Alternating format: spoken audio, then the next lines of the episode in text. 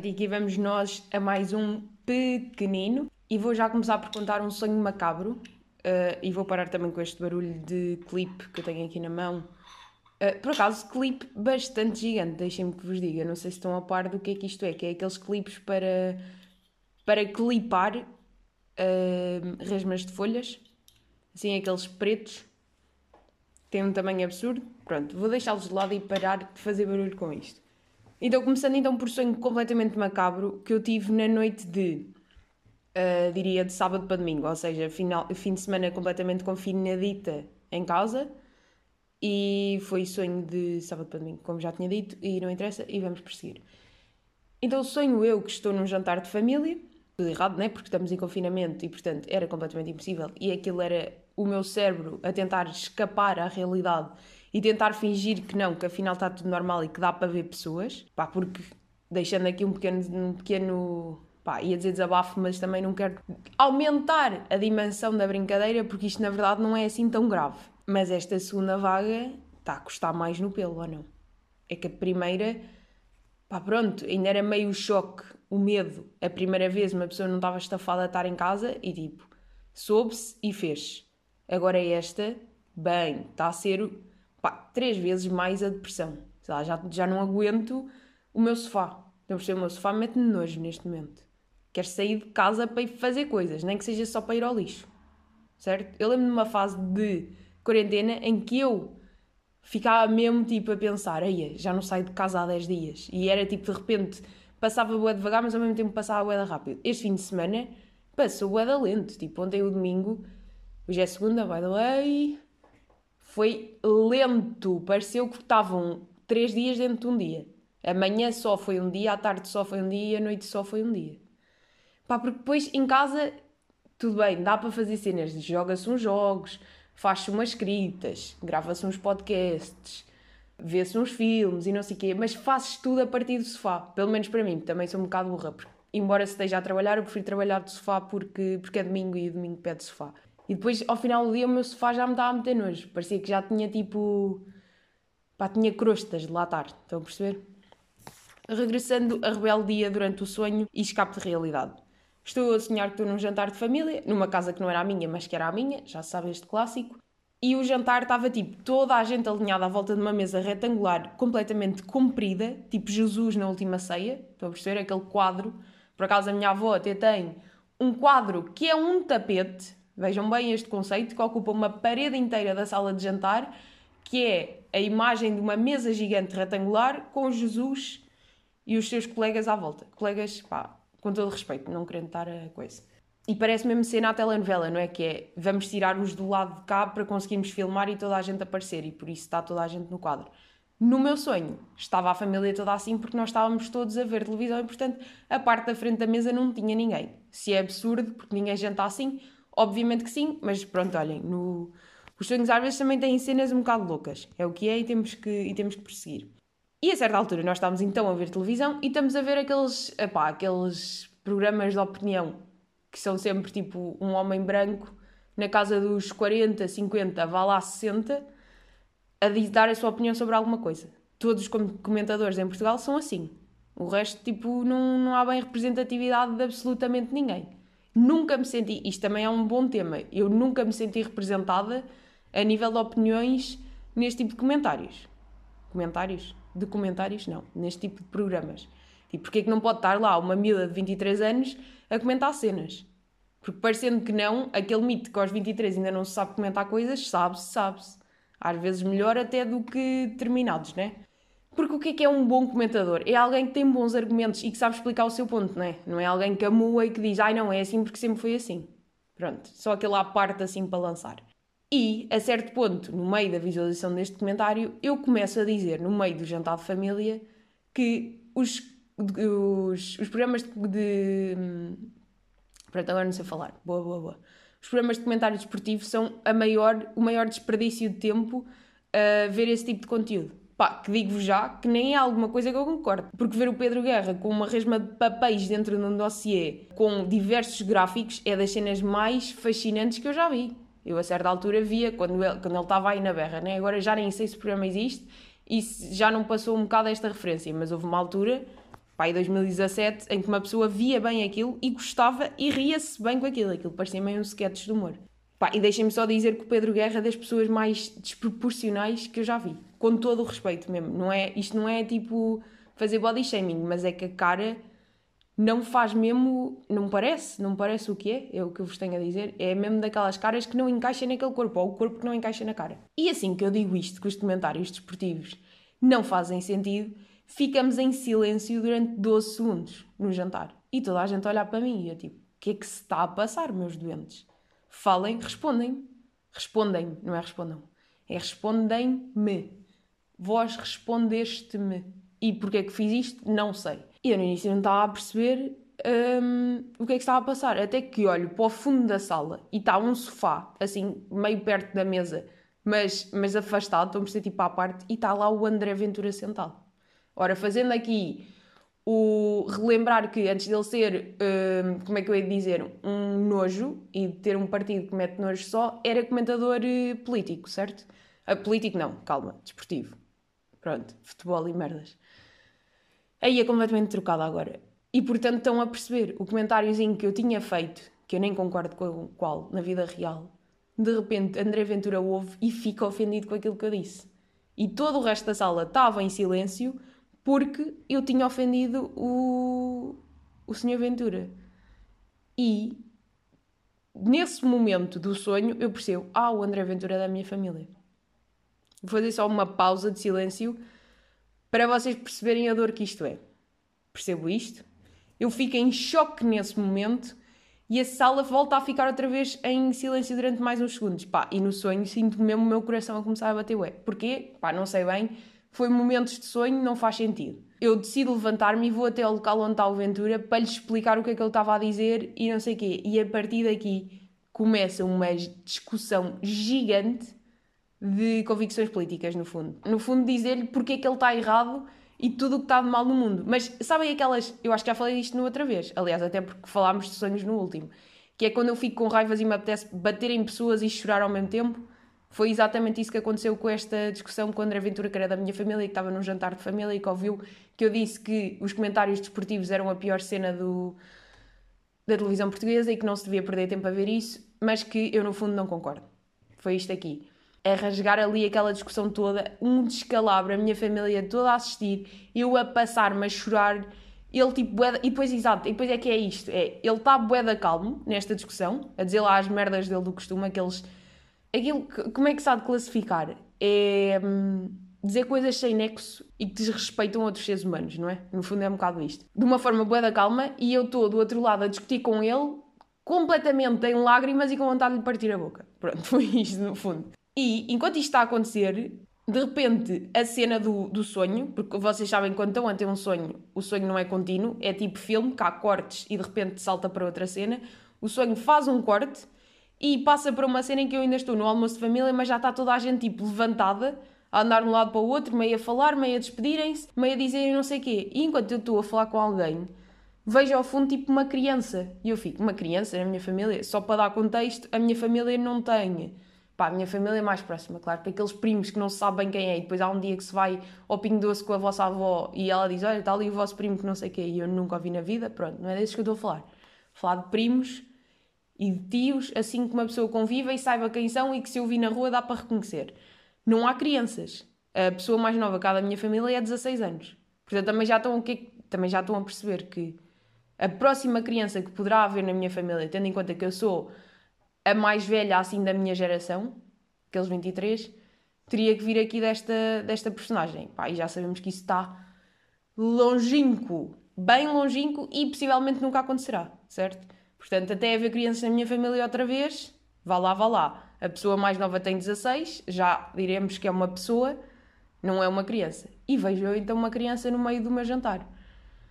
Pai começa a perguntar: o que é que é aquilo, o que é que é aquele puto? E toda a gente, então, é o André Ventura. E eu, é o André Ventura? E ele, sim, o André Ventura é não. e eu fico, o quê? Por acaso os sonhos são mesmo fascinantes. Ou seja, neste momento, o sonho cortou de discussão louca para eu estar a falar com um membro familiar, está toda a gente de pé, eu apercebo-me que André Ventura um, chamo criança ou André Ventura, que é da minha família, loucamente horrível, Um, e afinal ele era anão e ainda aticei mais a, a, a tensão familiar, tendo em conta. Um, pá, tendo em conta tudo o que já se tinha passado, né? Mais uma vez um silêncio. André Ventura olha para mim com um olhar fulminante de anão e pronto, e fica outra vez em pânico. Agora, não sei o que é que se passou a seguir, porque acho que a seguir acordei. Pá, devia estar meio, meio em pânico. Sei que acordei tipo às 6 da manhã com este sonho. Agora, bom sonho, boa análise. Digo-vos já esta aqui. Primeiro que tudo, explico-vos já, depois estive a pensar de onde é que veio este sonho e como é que, e como é que eu fui dar a isto. Primeiro que tudo foi porque no dia anterior tinha tido, ai, tinha estado a ter, tinha tido uma conversa Pronto, é assim que se fala. Boa, boa. Palmas para mim, que já não tenho que ir à terapia da fala. Uma conversa com a minha irmã sobre o que é que nós fazíamos se tivéssemos alguém na nossa família que votasse Chega. Tipo, como é que íamos abordar a questão? Obviamente que liberdade de expressão, toda a gente pode votar democracia naquilo que quiser, blá blá. Mas é assim, se eu soubesse que algum membro familiar meu votasse no Chega, pá, teria que haver no mínimo uma, uma conversa. Teria que dizer, olha, tipo, estás a fazer isto, mas olha que atenção que blá blá blá. Era isto que estávamos a considerar. Pá, felizmente a minha família está tudo, pá, está tudo bem com eles. Estão, estão a perceber? A nível de cabeça está tudo bem, respeitam os direitos humanos, curtem pessoas diferentes e acham que ninguém deve ser inferior a ninguém. Pronto, até aí está tudo bem. E, e, e não e percebem que o Chega é tudo menos um partido antissistema, não é? Porque isso também é daquelas que, quando eu ouço que o Chega é antissistema, é tipo, vá lá. Não há partido que proteja mais as classes elitistas. Certo?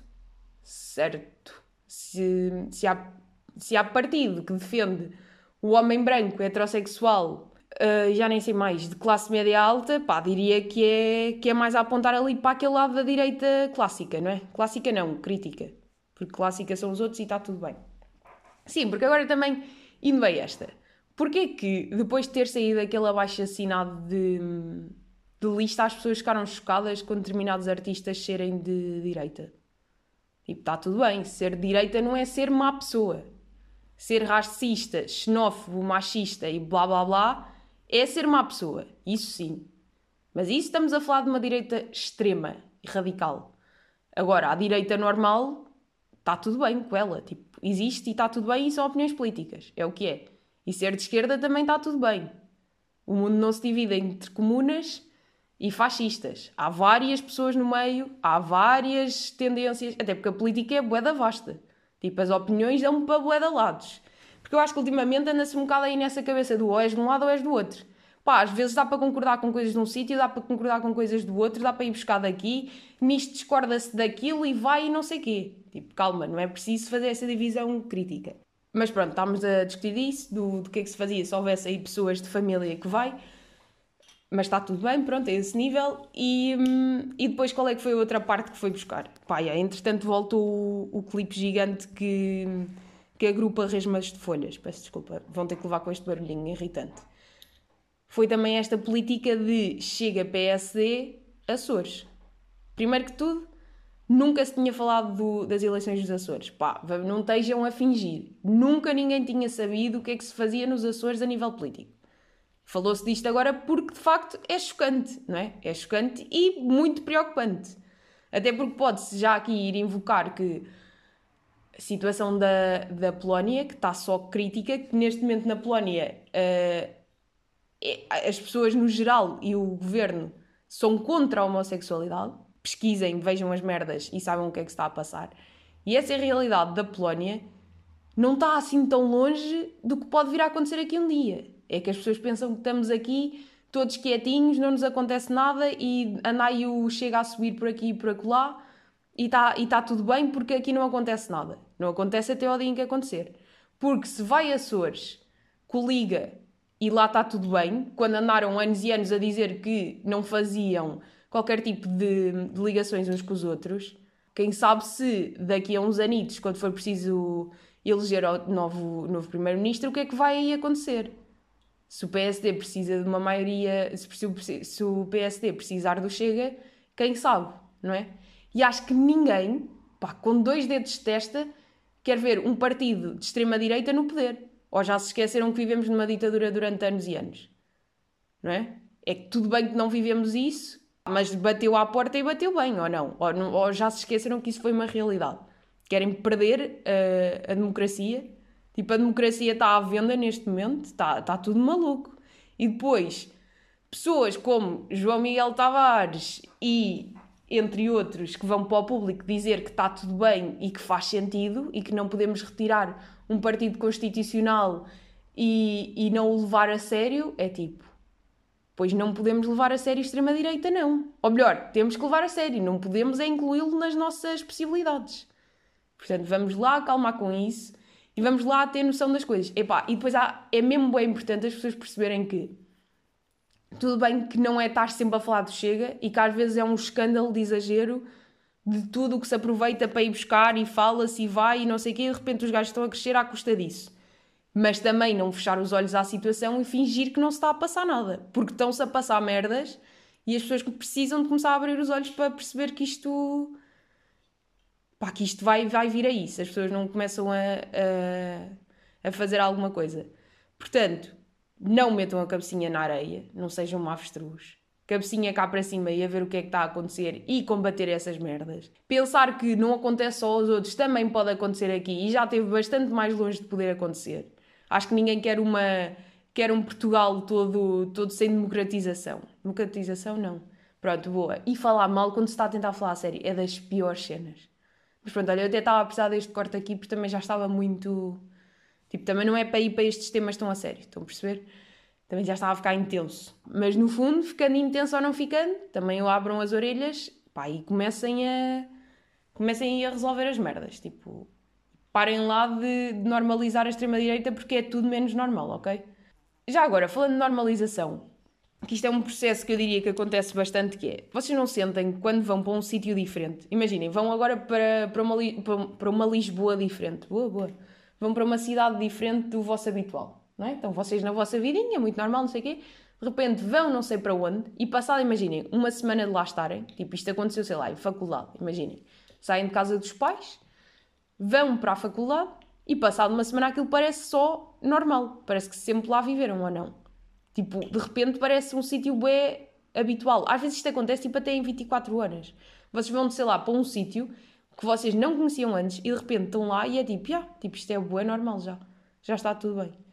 E isto acontece em boas cenas na vida, é tipo, tipo é o Covid. Então, o Covid não, a Covid. Estou sempre a queixar-me que as pessoas dizem mal a nível de hum, denominação do género da palavra, se bem que isso não interessa para nada, porque não é o género da palavra, é só se é A ou U, e é a Covid, porque é a doença Covid-19, e sendo só chata e isto não é interessante para nada, está aí a Covid-19 e o Corona, o vírus Corona, e de repente, tudo bem que já estamos nisto tipo que há 8 meses, ou lá o que é que é, e isso até já é bastante tempo, opa, mas de repente já é bem normal andarmos de máscara na rua.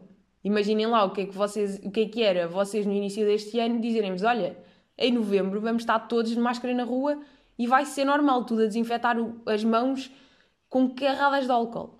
Imaginem lá, ir a um, ir a um, um centro comercial neste momento desinfeta-se as mãos tipo quê? 31 vezes ou não? Porque é, entra numa loja, desinfeta, depois sai, desinfeta, entra noutra, desinfeta, sai dessa, desinfeta outra vez. Passa para ir não sei onde, desinfeta. Vai-se à casa de banho, desinfeta para entrar, desinfeta-se para sair. Depois vai-se para o carro, desinfeta-se outra vez. Chega-se a casa, desinfeta-se outra vez. Blá, blá, blá, blá. Certo? Uma loucura mesmo. E de repente isso é normal, Coisa que, tipo, antes eu lavava as mãos quando ia à casa de banho, ponto. Tipo, nem sequer lavava as mãos antes de comer. Pronto, e agora vou deixar esta, esta ficar aqui, porque também ninguém lava, não é? Quem é que está em casa, ai vou almoçar, deixa-me lavar as mãos antes. Das duas, uma, lavaste para cozinhar, mas tipo assim que vais comer, assumes, ou não? Assumem, assumem. Mas de repente agora é normal andar aí a lavar as mãos a toda a hora e a todo momento. Porquê? Porque as coisas tornam-se normais. E como as coisas se tornam normais, o Chega também se está a tornar normal. E não pode tornar normal porque é um partido de extrema-direita e extrema-direita nunca é aceitável. Já devíamos ter aprendido a lição. Mas não conseguimos aprender. Ah, e só para acabar, comparar as coisas que o Chega defende às coisas que o Bloco defende, vá lá. Vá lá mesmo, ok? Mandar uma deputada para a sua terra não é a mesma coisa que defender 35 horas de trabalho semanal para a função pública, ok? Ok, vá, vamos lá. Esta semana ficamos por aqui. Reflitam lá nestas questões densas desta semana e observem como o cérebro é bonito a transformar questões de vida real em sonhos. Muito obrigada e para a semana temos mais.